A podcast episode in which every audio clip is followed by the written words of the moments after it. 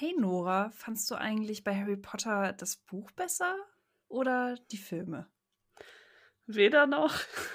What? Als ob das jetzt für dich eine Neuigkeit wäre. ich habe versucht, ein bisschen zu schauspielern. Wunderbar, großartige Leistung. Danke, du solltest danke. einen Oscar dafür kriegen. Ich sollte auf jeden Fall mal in einem Film mitspielen. Genau, äh, in Harry Potter Teil 12. Ganz genau. Harry Potter und die nicht wissende Nora, nenne ich das dann. Also wissend finde ich jetzt, ich finde, dass ich ein sehr großes Harry Potter Wissen darf, habe dafür, dass ich weder die Bücher gelesen habe noch die Filme gesehen habe. Das ist auch eine Kunst, wenn man über Dinge sprechen kann, die man nie richtig gelesen oder gesehen hat. Das ist auch sowas, was ich versuche mir anzueignen. Aber man kann dem ja auch nicht entgehen. Also gerade in unserer Generation um mich herum wimmelte es nur so von Harry Potter Fans. Das, Ja.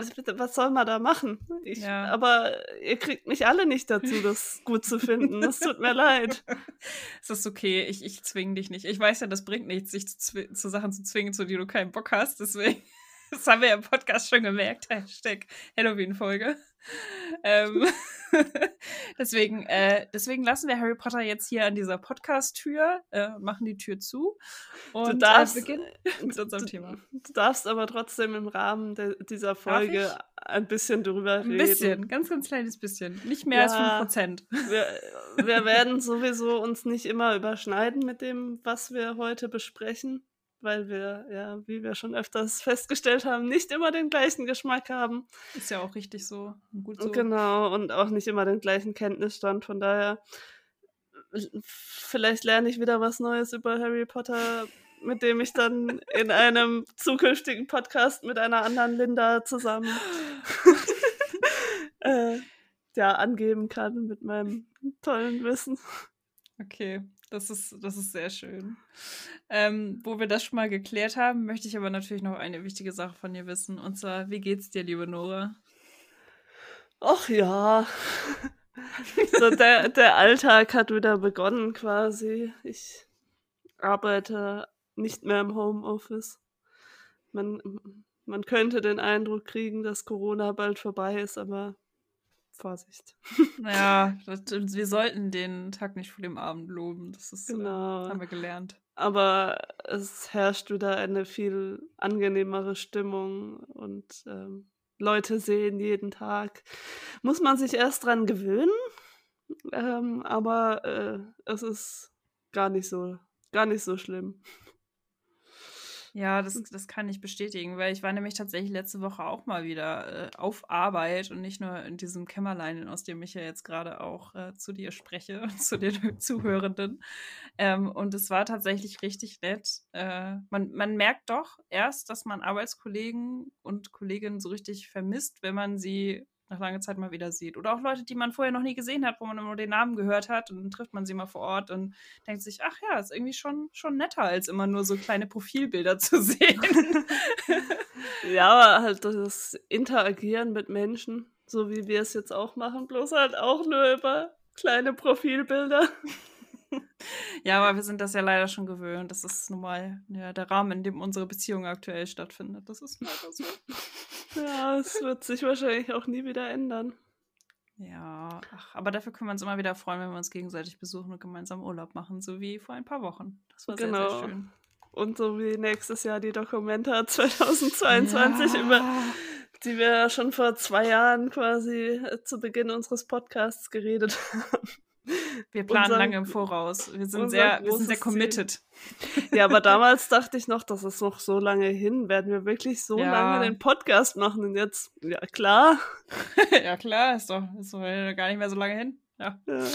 Apropos Aber- Kunst, ähm, ich habe eine Sache, über auf die ich mich sehr freue. Ich gehe nämlich bald zur Nordart.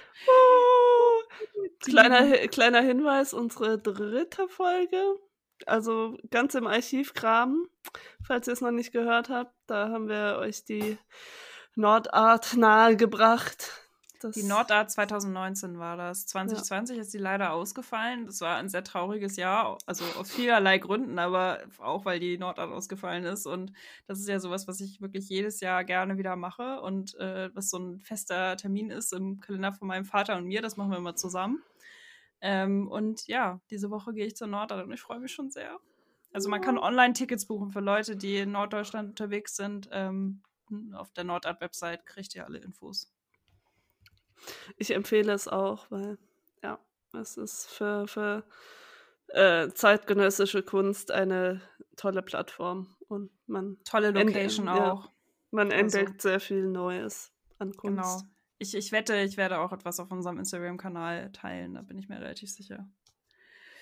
Könnt ihr euch schon mal drauf freuen? Ja, aber jetzt musst du auch noch die Frage beantworten, wie es dir denn geht.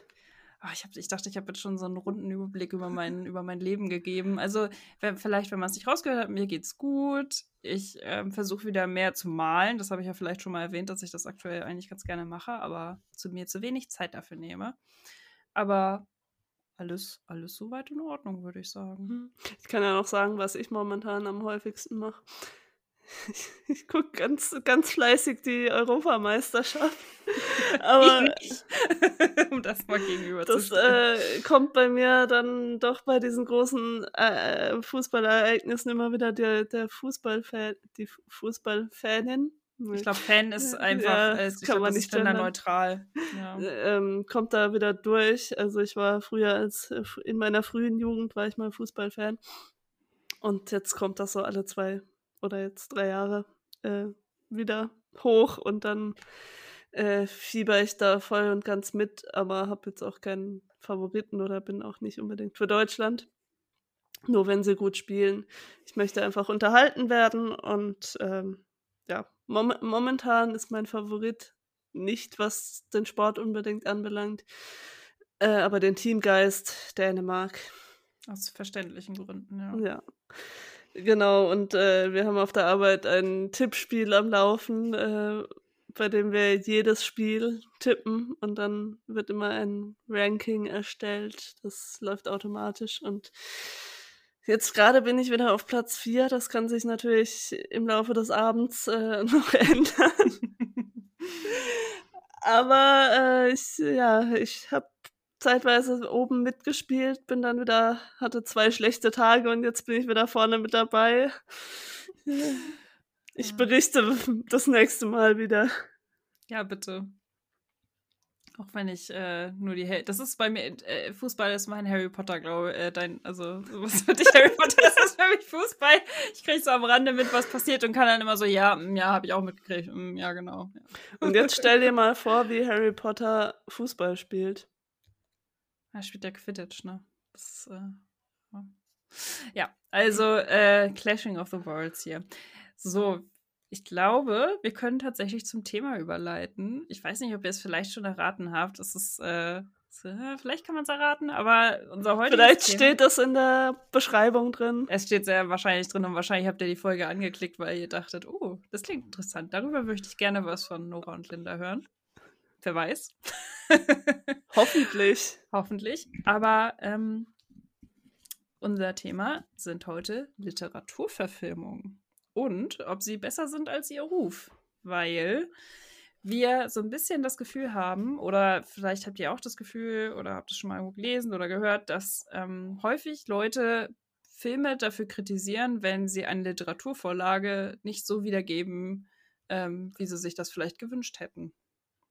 Und das ist ein Thema, was einen immer so weiter begleitet, weil man natürlich, es werden ständig irgendwelche Literaturvorlagen verfilmt. Ähm, kaum wird ein Buch richtig erfolgreich und zum Bestseller kann man eigentlich schon sehen, dass am Horizont sich eine Verfilmung anbahnt. Aber wir wollen nicht nur über die Art von Verfilmung reden, sondern noch mal ein bisschen über was anderes. Aber wir haben uns gefragt, wie wir hoffentlich auch die Folge genannt haben, damit das jetzt nicht verwirrend ist, äh, war das Buch wirklich besser? Ja, wir können das natürlich nicht wirklich beantworten, aber wir können einfach unsere Sicht der Dinge irgendwie erläutern und versuchen, das an Beispielen festzumachen, was wir darüber denken. Äh, dafür ähm, greifen wir in unsere Erfahrungsschatz. Ich weiß nicht. Ich bin heute auch ein bisschen Wörter durch. sind schwierig. Ja. Ist okay, ist okay. Auf jeden Fall reden wir ähm, ja über verschiedene Arten von Verfilmungen, von Literatur oder ja, eigentlich Verfilmungen ist auch immer so, so ein Begriff. Ich finde auch Adaption ist immer gut oder Mhm. Interpretation. Das werden wir auch gleich an Beispielen äh, feststellen, dass es manchmal schwierig ist mit den Begrifflichkeiten. Ich finde auch die, den Begriff Beru äh, Buchverfilmung auch immer ein bisschen schwierig, weil ja jeder Film eigentlich ein Buch zugrunde hat. Ein So, Drehbuch. Drehbuch. Äh, ja, ähm, find, ganz einfach die Frage, findest du denn das Buch immer wirklich besser? So, jetzt können wir eigentlich die Folge nach 15 Minuten beenden. So, jetzt, jetzt, jetzt stellen wir es kurz fest. Und, Also, und du antwortest jetzt einfach mit Nein? Und dann hören wir auf. Ende. so, bitte nicht abschalten, bitte nicht abschalten. Äh, plötzlich so die, wir sehen so in der Statistik, so nach 10 Minuten, das ist so ein Einbruch. Nein, also ja, also wie, wie ich ja schon gesagt habe, das ist halt ein Thema, was immer mal wieder aufkommt und was häufig so Fans von bestimmten Büchern äh, kritisieren, dass sie so vielleicht auch eine Bücherreihe gelesen haben und dann ist diese Bücherreihe sehr erfolgreich geworden und dann wurde der ganze Bums verfilmt. Und das ist ja gar nicht so, wie man sich das vorgestellt hat. Das ist Mhm. natürlich sehr relativ. Das Ja, so sagen Das ist, das ist halt der Charme eines Buches, das sich quasi im Gehirn der Film entfaltet. Und jeder Mensch, der ein Buch liest, hat ein anderes Gehirn. Ich glaube, das muss ich mir aufschreiben. Entschuldigung. Ja.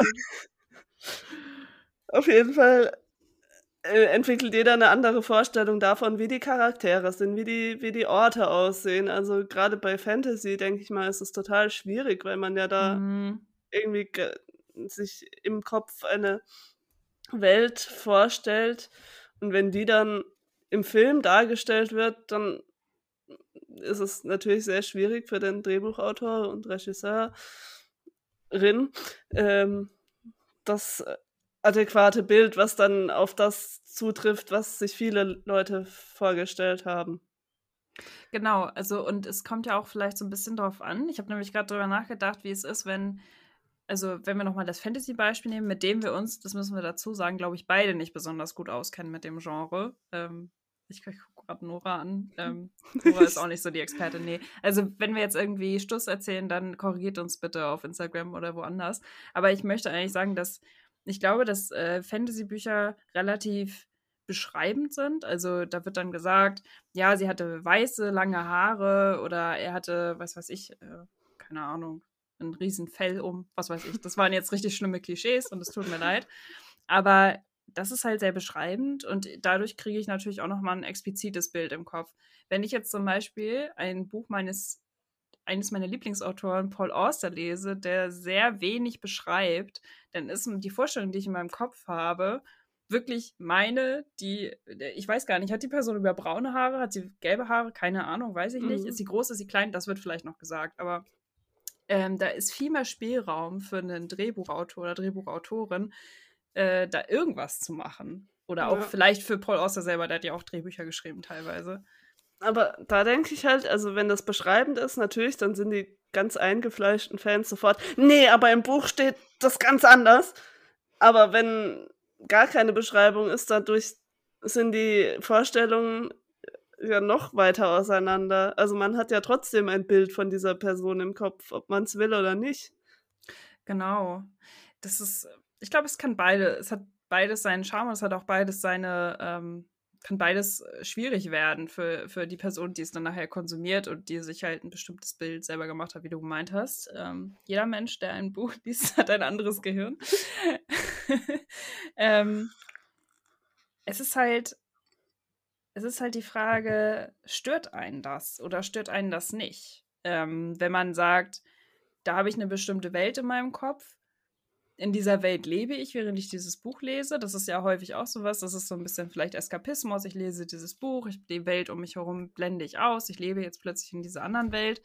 Ähm, und dann gehe ich ins Kino und schaue mir den Film an. und dann ist die Welt plötzlich eine andere als der, in der ich vorher gelebt habe. Ist das schlimm? Mm, ich weiß nicht, ich habe gerade eine andere Frage, bevor, ja. bevor ich sie vergesse. Gibt es da für dich eine Hemmschwelle, wenn du ein Buch gelesen hast und das total gut fandest oder irgendwie so ein genaues Bild hast? Ich weiß nicht, ob die. Ich will nicht sagen, ich habe keine Vorstellungskraft, weil das habe ich nicht. Also, das ist nicht der Fall. Aber oh. ich. Oh, danke für das Mitleid. Ähm, nein, das will ich gar nicht sagen. Aber ich glaube, dass ich nicht so verhaftet bin in dem, was. Ähm, wie Dinge beschrieben werden. Ich weiß nicht, wie andere Leute sich den Inhalt von Büchern vorstellen. Natürlich habe ich eine gewisse Vorstellung davon, wie es ist, ne? Aber ähm, es stört mich nicht, wenn es anders aussieht. Also das ist mhm. was, wo ich auch eben gerade eigentlich darauf hinaus wollte, so dieses, ist das wirklich schlimm, wenn es anders aussieht? Oder öffnet das nicht eine andere neue Welt, in der ja. ich auch leben kann irgendwie, also die ich auch erleben kann? Und ja, also ich, ich, ich habe jetzt schon länger tatsächlich kein Buch gelesen, wo ich gleich die Verfilmung gesehen habe, glaube ich, oder relativ kurz danach. Also ich glaube, dass deine Herangehensweise eigentlich eine sehr gute ist, die jeder so, der,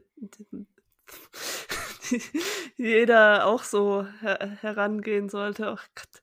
Äh, aber weil es gibt ja eben gerade bei diesen Kultbüchern, Romanen, äh, gibt es ja so eingefleischte Fans. Also habe gelesen, dass äh, Per Anhalter durch, durch die Galaxis zum Beispiel eine sehr schlechte Verfilmung sein soll. Ich habe das Buch nicht gelesen, aber ich fand den Film großartig. Aber ich bin halt auch ja. nicht so in diesem Thema drin und kann nicht sagen, oh, das ist falsch, das ist falsch, weil glaub, es ist ja, trotzdem ja. ein guter Film. Aber man, wenn man sich halt so sehr versteift auf das Original in Anführungsstrichen, ich weiß halt auch nicht mehr so genau, wie die Timeline war, weil das Buch ist ja jetzt auch schon ein bisschen älter. Ich weiß aber tatsächlich jetzt nicht aus dem Kopf, wann es rausgekommen ist. Und der Film ist, glaube ich, Anfang der 2000er rausgekommen, ungefähr. Das ist natürlich auch eine lange Zeitspanne, die man dann zwischen das Buch ist rausgekommen. Ne? Es entwickelt, wie du meinst, diesen Kultstatus. Da haben ganz viele Leute verbinden da ganz viele Sachen mit. Es gibt da ja auch eine Buchreihe. Das ist ja nicht nur dieses eine Buch, sondern viele andere, die Douglas Adams noch geschrieben hat und die dazugehören das ist halt schwierig, glaube ich, dann wirklich, wenn man in dieser Welt sich so beheimatet fühlt, dann plötzlich zu sehen, dass ja, Martin Freeman plötzlich die und den Charakter spielt, aber eigentlich habe ich nie Martin Freeman im Kopf gehabt. Das ist ja auch ein bekannter Schauspieler, der ne, wieder eine andere, ja eine andere Optik vielleicht hat als das, was ich mir gedacht habe. Ist auch gleichzeitig der Hobbit, auch eine das ist ganz super verwirrend, echt. Äh, ist auch, äh, warte, ist auch Watson, ja. Sherlock. Also Literaturverfilmung äh, ist er immer dabei. Aber ich glaube einfach, dass ähm, man es niemand mit diesem Film hätte recht machen können, weil das ist einfach immer anders gewesen. Wie du ja auch schon meintest, jeder hat eine andere Vorstellung. Und ich glaube, dass es auch schwierig ist, den Witz von dem Buch mit dem Witz in dem Film zu vergleichen, weil das ist ja ein großer Faktor bei Per Anhalter durch Galaxis. Also ich habe das Buch gelesen, ist aber auch schon wieder ein bisschen her. Da ist sehr viel Wortwitz drin, da sind sehr viele Sachen, die der Erzähler rüberbringt, die einfach ähm, schwierig sind, glaube ich, in einem Film umzusetzen. Und ganz ehrlich, will man wirklich jeden Witz ähm, wiederholen nachher im Film, der im Buch war? Will man das wirklich? Ist halt die Frage. Ne? Mhm. Ne? Ich fand den Film auch gut. Ich habe aber auch nicht was weiß ich, 30 Jahre darauf gewartet, dass das gefilmt wird. Ich habe es einfach gelesen und dann waren wahrscheinlich das fünf Jahre später habe ich wahrscheinlich den Film gesehen oder zwei Jahre später, wer weiß. Es hätte mich jetzt auch überrascht, wenn du 30 Jahre darauf gewartet hast. Hättest ja, so, so, so alt sehe ich dann doch nicht aus. Das ist halt die Frage, was erwarte ich davon, was, äh, was mir dann präsentiert wird? Also, ich weiß jetzt auch eine Buchverfilmung, ähm, die relativ aktuell ist und die ich auch gelesen und gesehen habe. Ähm, und die auch vielleicht hierzulande einen gewissen Kultstatus hat, ähm, die Känguru-Chroniken. Und da war ich tatsächlich vorher skeptisch, mhm. weil man, ich habe Marc-Uwe Kling, wir haben ja auch schon drüber geredet. Gibt es auch eine ähm, Podcast-Folge zu? Genau. Oh, wir machen heute die ganze Zeit Werbung für unseren eigenen Podcast. Die Kulturbeutel-Chroniken war es, glaube ich, ne? Ja, ich glaube auch. Ähm, ja, ich habe Marc-Uwe Kling ja auch schon öfters bei Lesungen gesehen und man verbindet ihn einfach mit diesem Charakter, also den, äh, es geht ja immer um ihn selbst, aber halt in einer äh, fiktionalen Variante.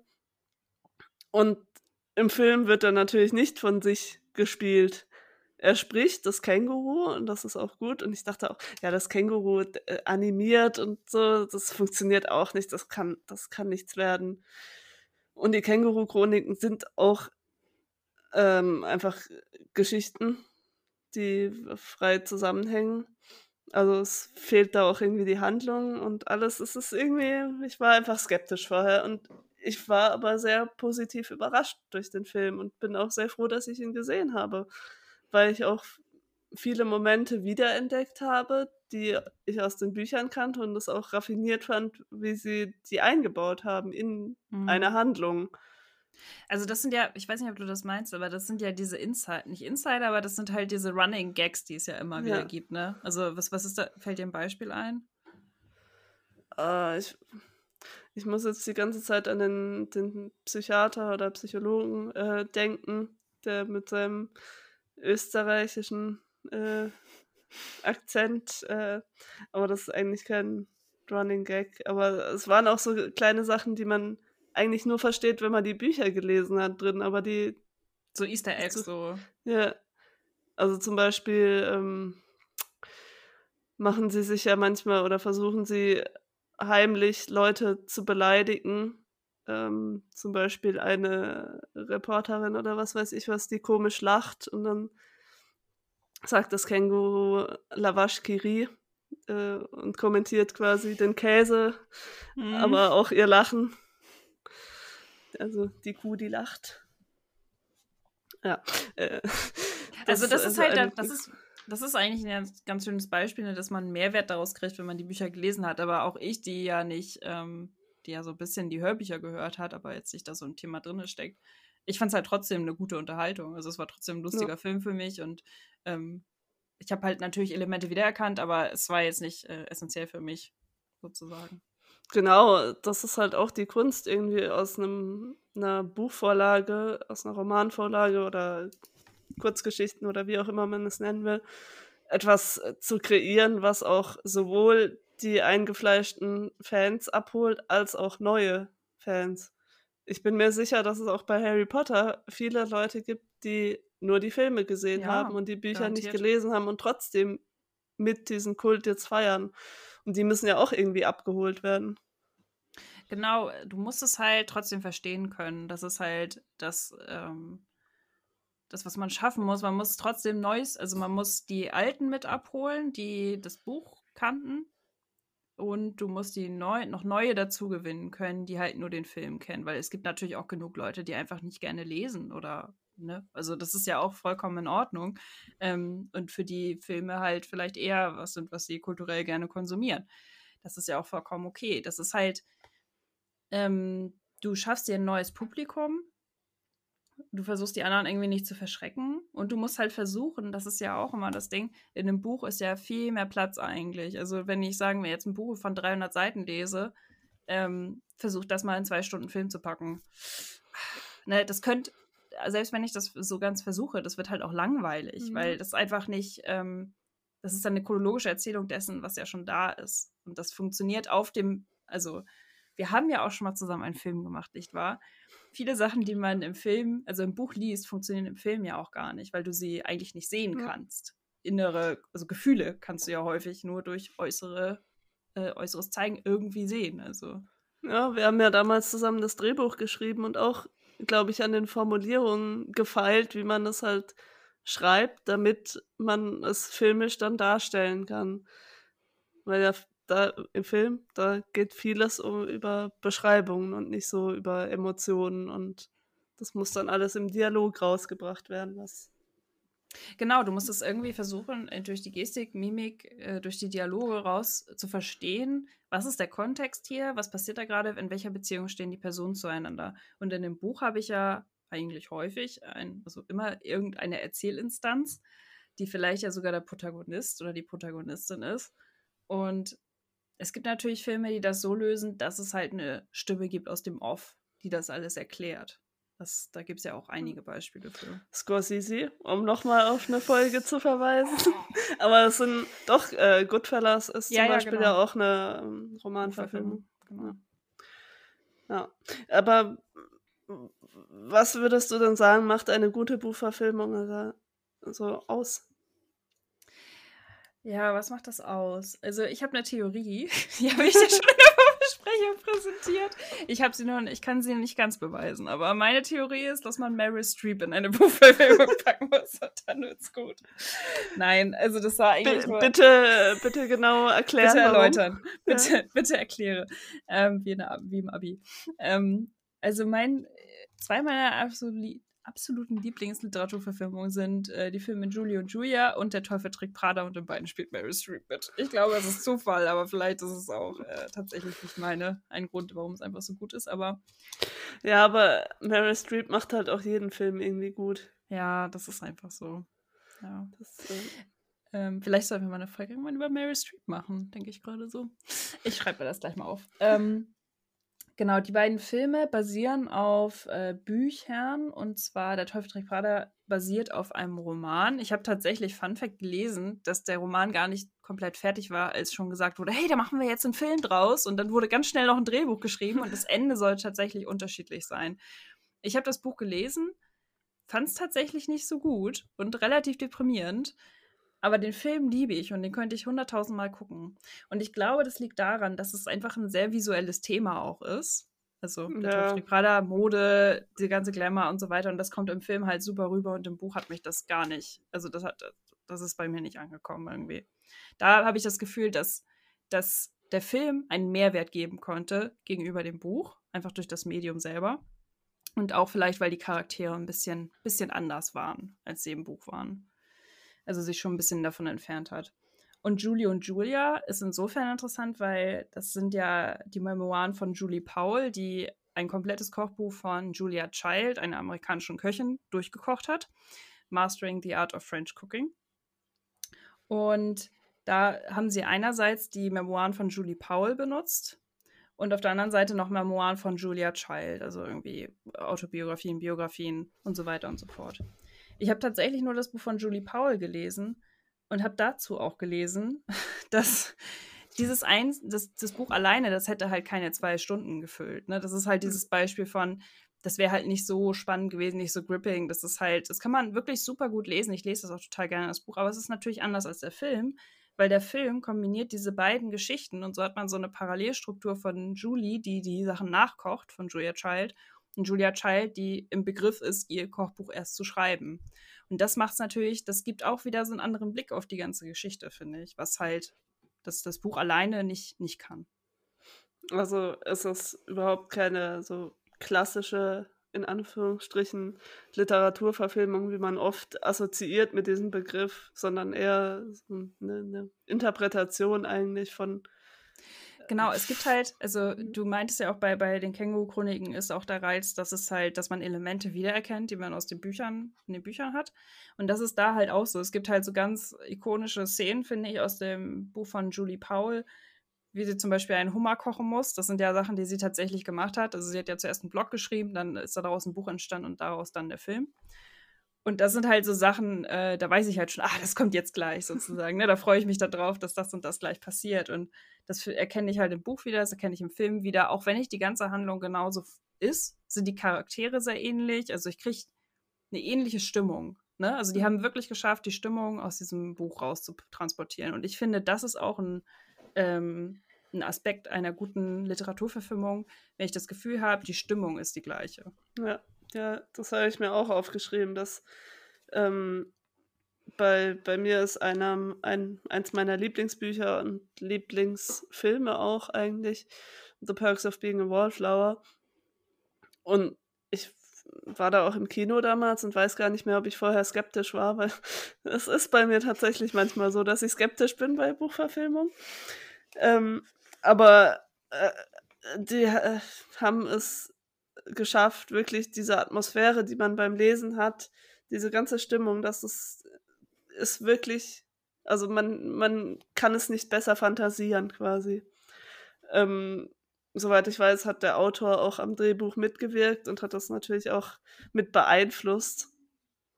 Das macht, glaube ich, auch einiges aus. Ist ja bei Känguru-Chroniken auch so, dass Marc Uwe Kling da auch mit im Boot saß und das mitverantwortet hat. Von daher ist das vielleicht auch noch ein Faktor, der mit reinspielt, wenn die Autoren auch hinter dem Filmprojekt stehen. Das, hm, das hört man ja auch oft genug, dass wenn die Autoren dann unzufrieden sind mit dem Film, dass das auch meist nicht so richtig gut funktioniert fürs Publikum, weil man sich doch das Gefühl hat, ach, das ist jetzt doch irgendwie zu weit weg von dem, was, ein, was es eigentlich mal war, vielleicht. Ja. Stille. genau. ich wollte vielleicht noch mal auf was anderes eingehen, weil wir haben jetzt über moderne Filme gesprochen, moderne Bücher. Also das Buch ist rausgekommen.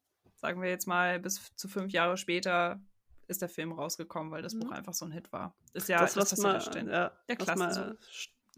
Standard. Standard. Ja, Standard. also ich finde vor allem heutzutage ist das halt echt ähm, inflationär. Echt, es ist halt auch so ein Witz, habe ich das Gefühl, langsam, dass wenn man dann so, dann da kommt irgendein, äh, also wenn man Bücher über Bücher liest, dass es dann immer so ist, ja, und dann du hast mega Bestseller und dann wurde es nachher verfilmt mit Meryl Streep. Und dann denkst du dir schon so, ja gut. Ja, oder ja. wenn du mal ein Buch irgendwie den Namen googelst, dann kommt sofort als erster Vorschlag Film. Ja. Nein!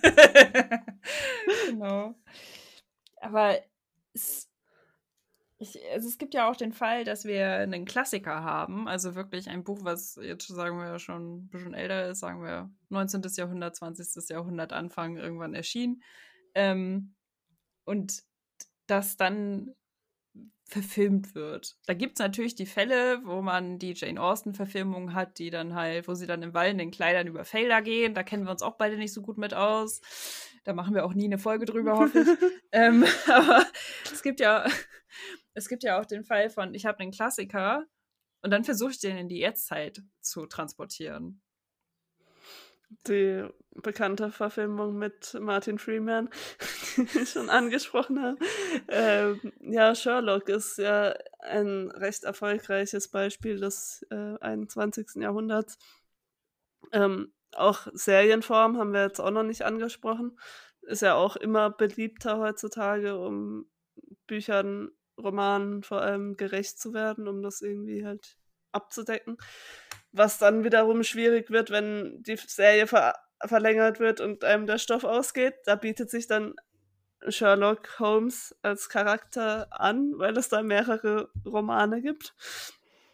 Ähm, und ein anderes Beispiel, das ich auch gerne noch nennen möchte, ist, wo ich, was ich gerade schaue, ist äh, Lupin ähm, die französische Serie mit Omar Sy über, äh, wie heißt er nochmal mit Vorname? Arsène. Arsène ja, genau. Arsène, ja. Ähm, das, äh, ich dachte, ich hätte es mir aufgeschrieben, wie der Autor hieß. Aber jedenfalls äh, war das eine Buchreihe über einen Meisterdieb äh, Anfang des 20. Jahrhunderts, die vor allem im französischsprachigen Raum ähm, bekannt wurde. Hier kennt man das nicht, aber die Serie bringt es einem so ein bisschen näher.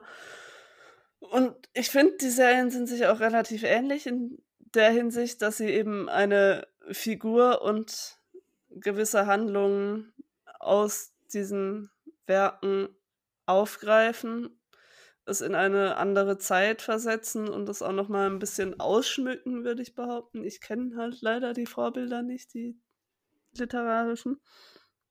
Aber soweit ich es weiß, ist es ja, es kann ja auch nicht eins zu eins sein, weil sie jetzt halt Mobiltelefon haben oder ja, und das ist ja was, also das ist nämlich auch gerade das, wo du meintest, ja, in die Echtzeit transportiert. Das erste, woran ich gerade gedacht habe, war diese Einblendung bei Sherlock. Ich weiß nicht, ob du dich daran erinnerst, ähm, wenn eine Nachricht kommt, eine SMS, mhm. glaube ich, dann wird immer der Bildschirm des Handys eingeblendet. Also man sieht gleich sofort, wir sind hier in einem anderen Jahrhundert, das ist modern, das ist irgendwie schnelllebig auch und also ne, hochtechnologisiert im Anführungsstrichen.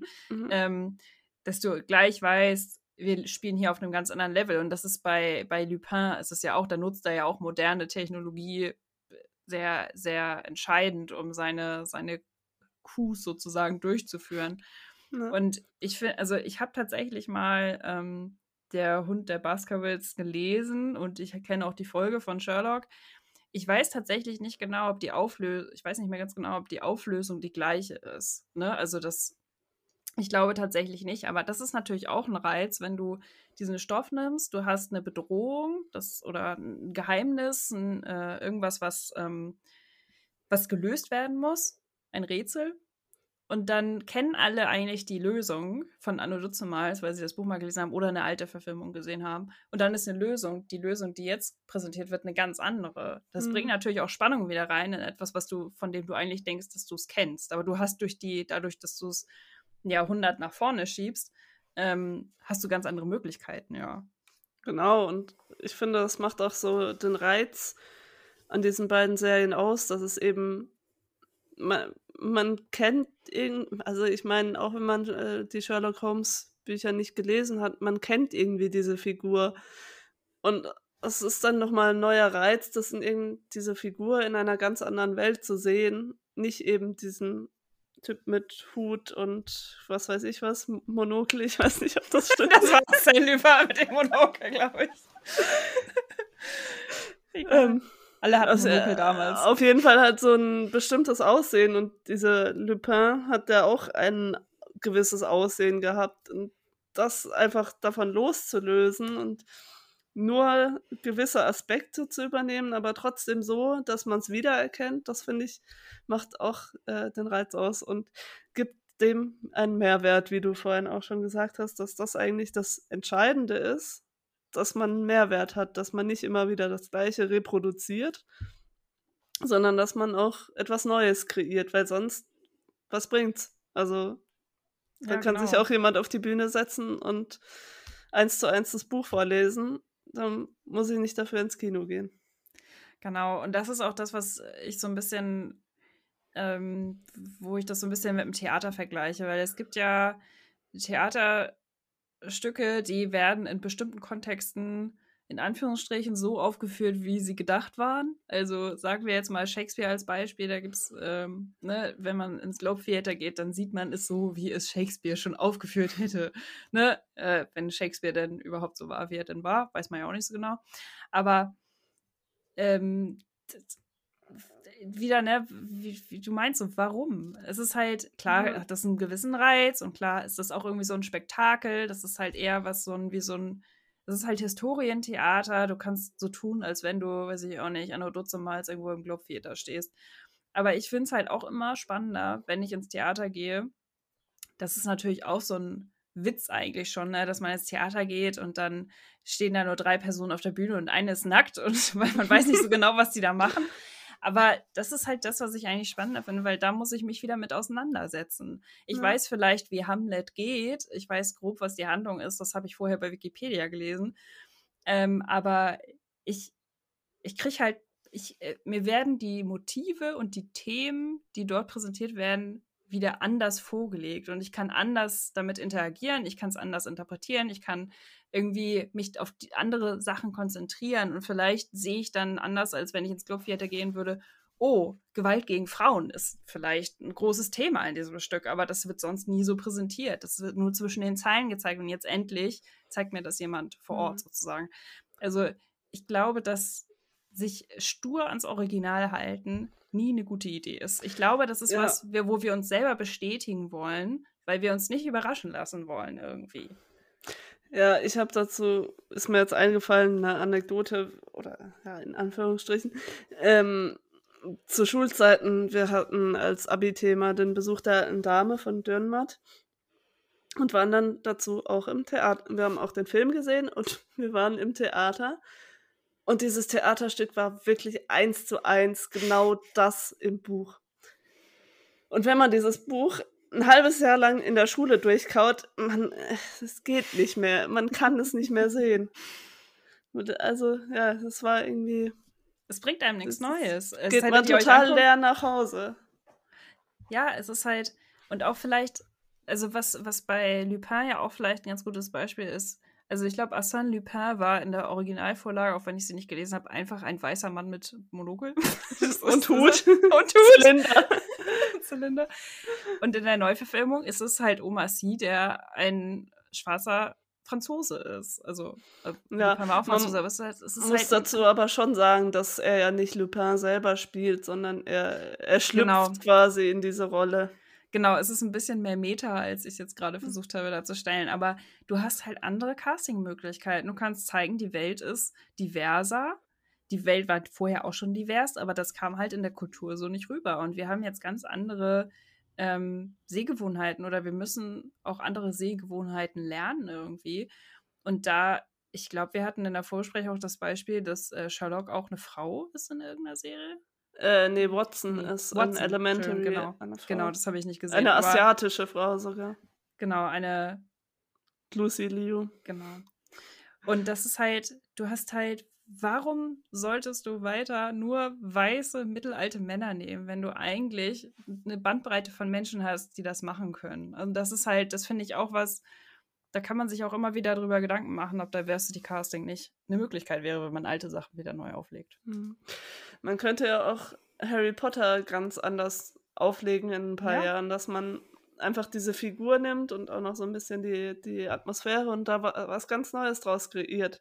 Weil ich glaube, das funktioniert vor allem dann, wenn man entweder ein ganz be bestimmtes, besonderes Thema hat oder eben eine ganz besondere Figur hat wenn wir jetzt äh, The Perks of Being a Wallflower zum Beispiel nehmen, das, das kann man halt nicht davon loslösen von dieser Handlung, weil das ist schon so irgendwie in sich geschlossen. Da, da gibt es jetzt keine besondere Figur, aus der man was machen könnte. Aber jetzt irgendwie Harry Potter ist jetzt halt wieder das Beispiel. Das, das würde funktionieren, glaube ich, dass man das immer weiter in die Zukunft hineinträgt und da einfach mitspielt und ähm, die Filme sind ja auch teilweise aus den 90ern, glaube ich. Ja, also das, die waren frühe, frühe Nuller. 2000er, ja. ja. ja, Da, da war ja auch noch nicht so viel mit Handy und dann kann man ja auch mal machen, dass äh, Harry Potter da in Hogwarts mit seinem Handy irgendwie kommuniziert oder keine Ahnung. ja. ja, also ich glaube auch, dass das, ähm, dass Stoffe dadurch man muss nicht auf Krampf irgendwas versuchen zu erneuern, aber ich glaube, dass Stoffe dadurch gewinnen können, wenn man versucht, nochmal um die Ecke zu denken und sich zu überlegen, was können wir da jetzt noch rausholen? Weil es gibt natürlich, das, deswegen werden Klassiker ja auch häufig nochmal und nochmal und nochmal und nochmal verfilmt ähm, weil die einfach auch viel hergeben und weil man entweder Elemente rausnehmen kann oder weil die Geschichten einfach gut sind und auch vielleicht, wenn man sich klassische Tragödien anguckt, die Stoffe ja auch in vielen Geschichten immer, immer wieder auftauchen, immer wieder die gleichen Handlungsstränge, immer wieder die gleichen, was weiß ich, also die gleichen Charaktere, die einander gegenübergestellt werden und so weiter. Ich glaube, es gibt halt sehr viel Stoff aus der Vergangenheit, den man auf jeden Fall wieder auflegen kann, in anderer Weise. Es gibt allerdings auch viel Stoff, den man irgendwann genug aufgelegt hat. also es gibt ja auch so viele Filme, die immer wieder, oder Bücher, die immer wieder verfilmt werden, wo man sich irgendwann denkt, warum? Also die dann halt auch wirklich eins zu eins wieder genauso verfilmt werden, wie sie auch schon mal verfilmt wurden. Es gibt, glaube ich, wirklich, also mir, mir fällt es gerade nicht ein, aber es gibt irgendeinen Film, der wirklich Shot für Shot genauso gedreht wurde wie das Original. Und das war echt so, da denkt man sich so, ja. Und ein Beispiel, was da relativ nahe dran ist, ist äh, Rebecca. Da gab es, also Rebecca, falls ihr es nicht wisst, das ist ein Buch, tatsächlich auch wieder. ein Roman von Daphne du Maurier, glaube ich, wenn ich ihren Namen jetzt nicht richtig komplett falsch ausspreche. Auf jeden Fall gab es diesen Roman. Dann hat Hitchcock da einen Film draus gemacht, der auch super erfolgreich war und immer noch ein echter Klassiker ist. Musste ich auch im Studium gucken. Ähm, und dann hat Netflix sich gedacht, warte mal, da machen wir noch mal eine neue Version draus. Mhm. Und dann haben sie vor zwei Jahren oder so eine neue Verfilmung mit Army Hammer und einer Schauspielerin, von dem ich den Namen natürlich jetzt vergessen habe, was richtig schlimm ist, dass ich mir nur den Namen des Schauspielers gemerkt habe. Auf jeden Fall gibt es eine Neuverfilmung und die ist fast genauso wie die alte Version. Immer noch in der gleichen Zeitebene, die Charaktere sind die gleichen, die, das Setting ist das gleiche, es ist halt nur jetzt in Farbe und sieht halt hochglanzmäßig aus. Ne? Mhm. Also klar, anders als der Film von Anno Dutzemals, aber da habe ich mich echt gefragt, als ich das gesehen habe, wieso? Ja, das Einzige, was ich daran jetzt als Vorteil sehe, ist vielleicht, um eine andere Generation zu erreichen, weil viele dann vielleicht mm. sagen, mhm. ja, ein Film aus den 60er Jahren will ich nicht sehen, so ist alt. Auch, ja, und es, es widerspricht auch unseren, natürlich unseren jetzigen Sehgewohnheiten so ein bisschen oder sehr vielleicht auch. Das ist auch nicht so flashy wie Psycho, Psycho, den halt ja doch viele noch schauen heutzutage, aber es, ja, Ich weiß nicht. Ich wüsste jetzt nicht, ob mir ein Film einfällt, bei dem das nochmal eine gute Idee wäre, um da Leute ranzuführen. Nee, ich finde, man muss es auch nicht äh, zu oft machen. Ich meine, äh, der Film Es wurde ja jetzt auch, oder das Buch von Stephen King, wurde jetzt auch zum zweiten Mal verfilmt und ich weiß gar nicht, wie, der erste, erste Verfilmung war in den 90er Jahren, also es ja. ist eigentlich noch gar nicht so lange her, den kann man noch gucken. Das stimmt, man kann den noch gucken. Hattest du den auch geschaut? Wir haben ja gemeinsam. Zwa zwangsläufig. Zwangsläufig mussten wir Horrorfilme gucken.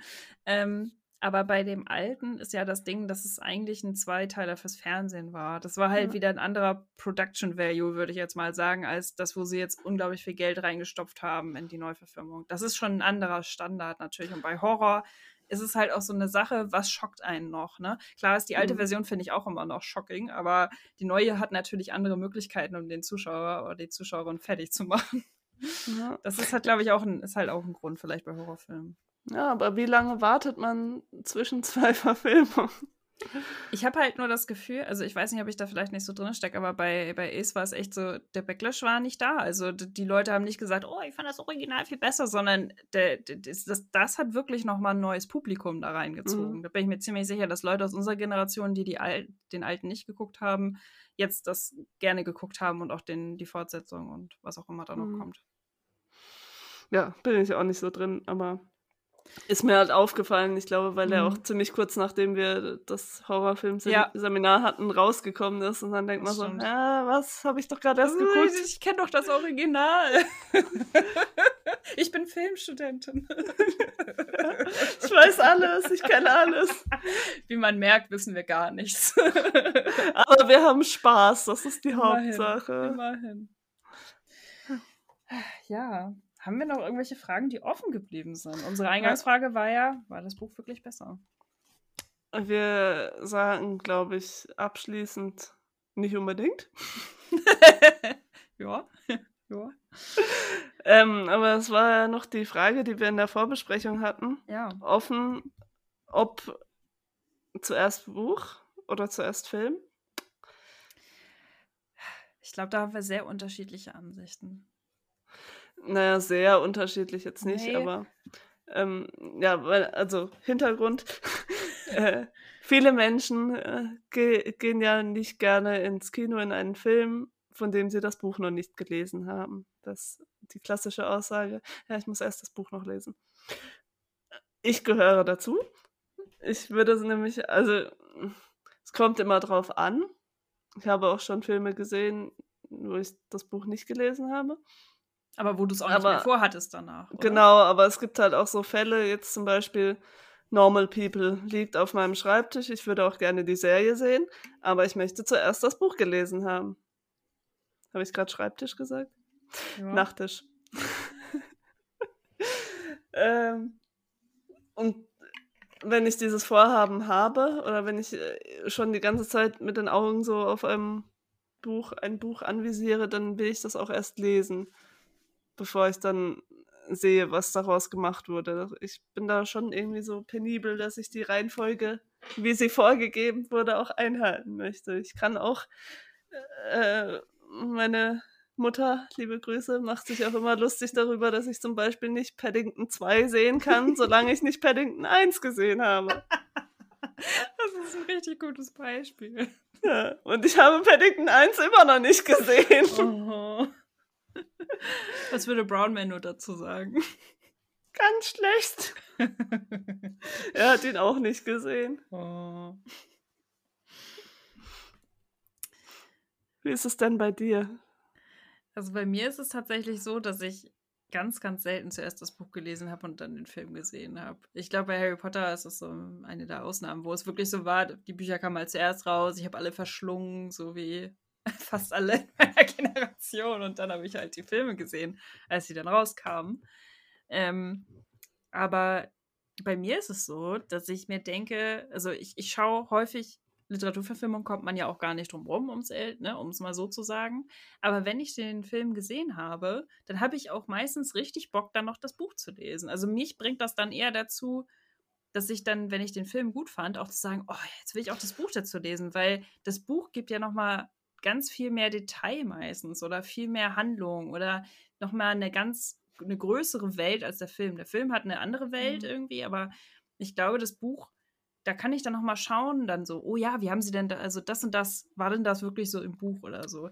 So ging mir das halt bei Julie und Julia auch. Da habe ich halt den, den Film gesehen und dann dachte ich, ach ja, stimmt, das Buch von Julie Paul könntest du ja eigentlich auch lesen. Und dann habe ich das gelesen, habe die halt die Sachen wiedererkannt, die ich im Film gesehen habe, habe mal darüber hinaus viel mehr gelernt über, ne, über die Geschichte.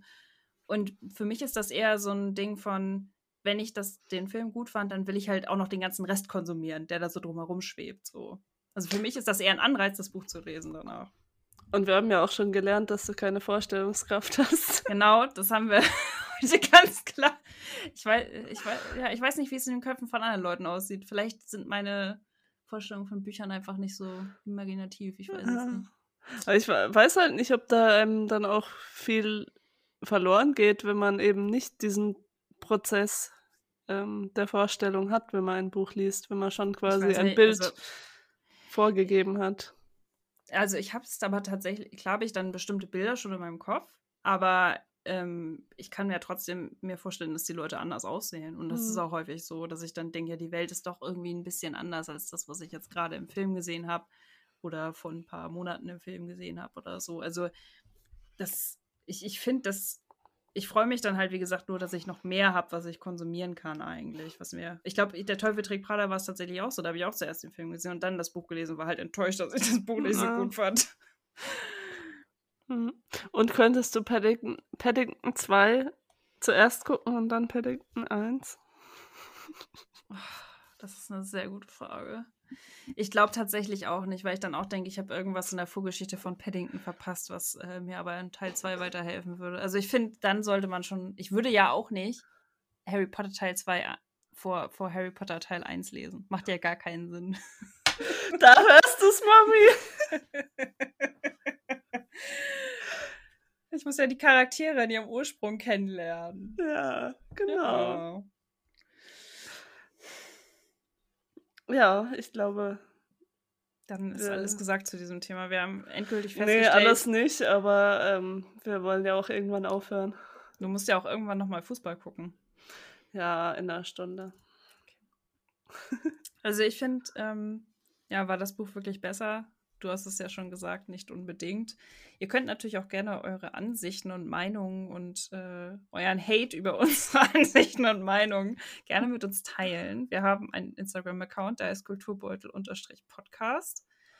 Ihr findet uns auf allen Podcast-Kanälen. Ihr habt uns ja auch hier in diese Folge irgendwie gefunden. Herzlichen Glückwunsch. Bleibt dabei, hört uns weiter, empfehlt uns weiter an Freunde, Familie und andere Menschen, die nur im Ferntesten kulturell interessiert sind. Wir nehmen euch alle gerne auf.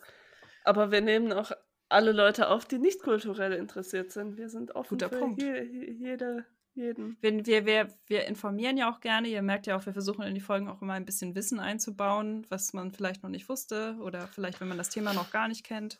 Und ein bisschen Quatsch und Blödsinn. Genau. Dafür bin ich zuständig, du bist für das Wissen zuständig. oh. Genau. Und ähm, ja, schaltet gerne nächstes Mal wieder ein. In zwei Wochen sind wir wieder da. Bis dann. Tschüss.